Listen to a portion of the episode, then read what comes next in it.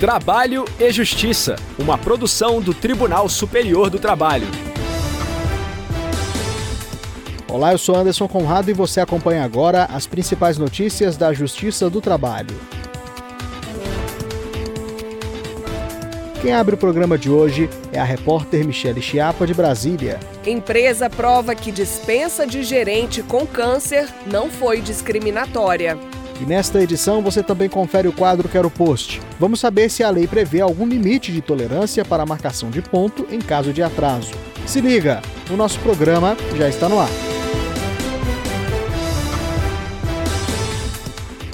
A oitava turma do TST rejeitou o recurso de um gerente de vendas da IBM Brasil. Ele pretendia obter o reconhecimento de que sofreu dispensa discriminatória por ter câncer no rim. Saiba mais com a repórter Michele Chiapa. O empregado havia obtido em primeiro grau pagamento em dobro da remuneração do período entre a data da dispensa e a da publicação da sentença. Porém, o Tribunal Regional do Trabalho da Segunda Região em São Paulo, ao analisar recurso da empresa, considerou legítima a dispensa com base em provas apresentadas no processo. Entre outros aspectos, a IBM demonstrou que só soube do quadro clínico do trabalhador quando fez a comunicação da primeira rescisão contratual motivada por desempenho inadequado. Também foi evidenciado que a empresa, ao ter conhecimento da doença, voltou atrás da decisão e só o demitiu após a alta previdenciária. A discussão chegou ao Tribunal Superior do Trabalho. O relator do caso, na oitava turma, ministro Sérgio Martins, destacou que os fatos registrados pelo TRT não podem ser revistos pelo TST devido à súmula 126. A partir do que foi registrado na decisão, ele verificou que a empresa conseguiu afastar a presunção de dispensa discriminatória. Segundo o relator, a discriminação se caracteriza por qualquer distinção, exclusão, restrição ou preferência baseada em critério injustamente desqualificante, que destrói ou altera a igualdade de oportunidades ou de tratamento em matéria de emprego ou profissão mas com base nessa definição, ele constatou que a dispensa do gerente não se deveu ao fato de estar com câncer.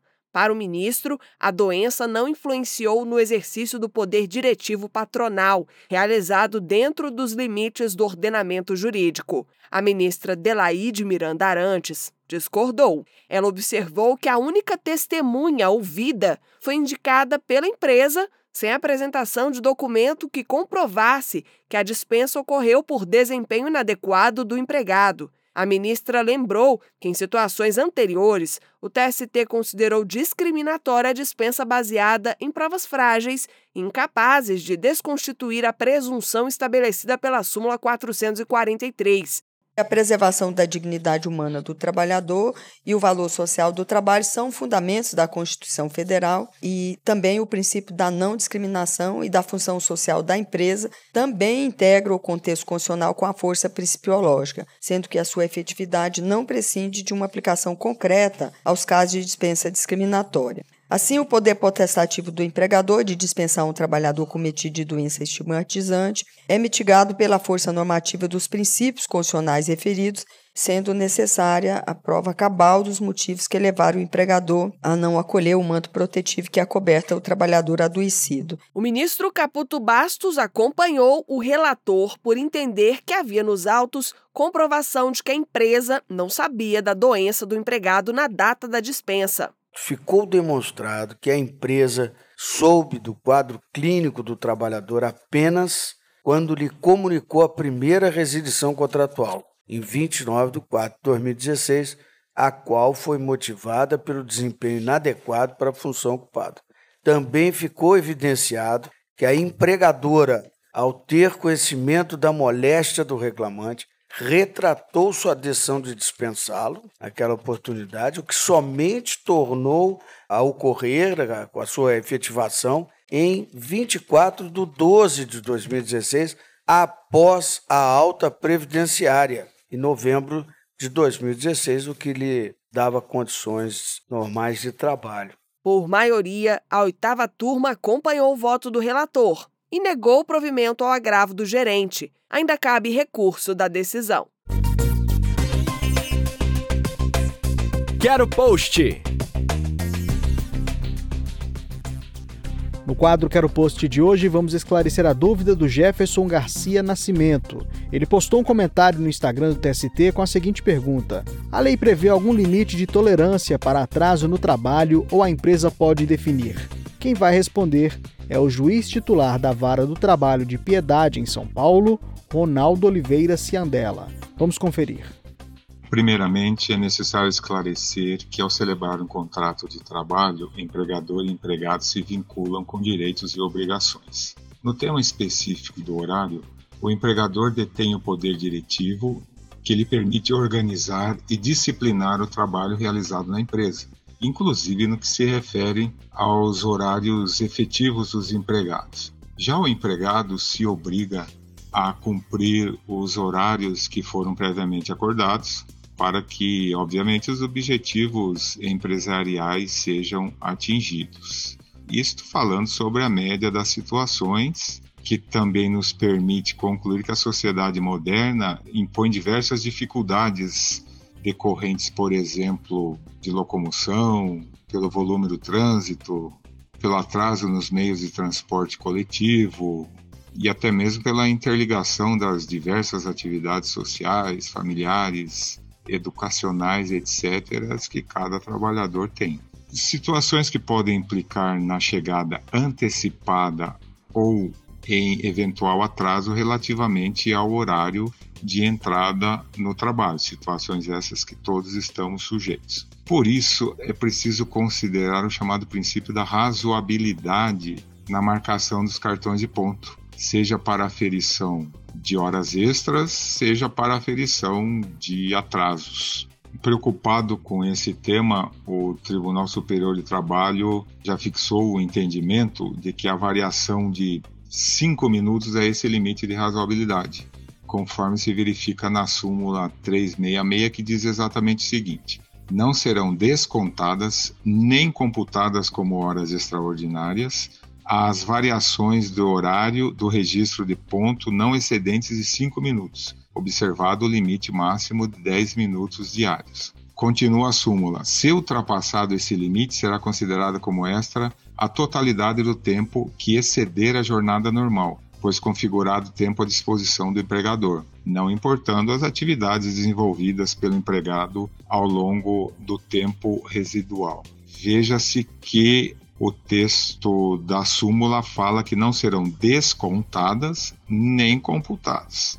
Descontadas, então, obviamente, referindo-se aos atrasos. Esse entendimento do colendo TST influenciou o legislador que acabou criando o parágrafo 1 do artigo 58 da CLT, que reproduz a primeira parte da súmula. Conclui-se, portanto, que a própria CLT já estabelece, então já temos uma norma legal, repita-se, com base no princípio da razoabilidade, que eventual atraso de até cinco minutos por entrada, e aqui é preciso lembrar que há entrada inicial né, da jornada, e também a decorrente do retorno do intervalo para refeição e descanso, com a limitação a 10 minutos diários. Contudo, é importante ressaltar que os atrasos devem se limitar a situações eventuais, pois se os atrasos forem constantes, forem reiterados, podem, em tese, estamos falando em tese, configurar desídia do empregado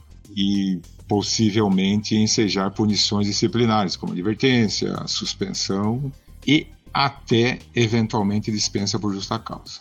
Por fim, é possível sim que a própria empresa estabeleça um limite maior para atrasos, o que pode depender de circunstâncias locais muito específicas. De qualquer forma, é certo que a empresa detém esse poder de elastecer, de criar um limite maior para eventuais atrasos. Assim como também, através da negociação coletiva, podem ser estabelecidos patamares diferenciados, de acordo com o permitido pelo artigo 611-A, inciso 1 da CLT, na esteira do quanto decidido pelo Colégio Supremo Tribunal Federal no tema 1046.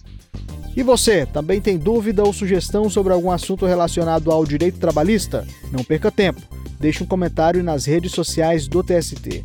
No Facebook e Instagram, o perfil é o TSTJus. Também dá para fazer comentário no canal do TST, youtube.com/tst. Se preferir, mande um e-mail com seu questionamento para crtv@tst.jus.br.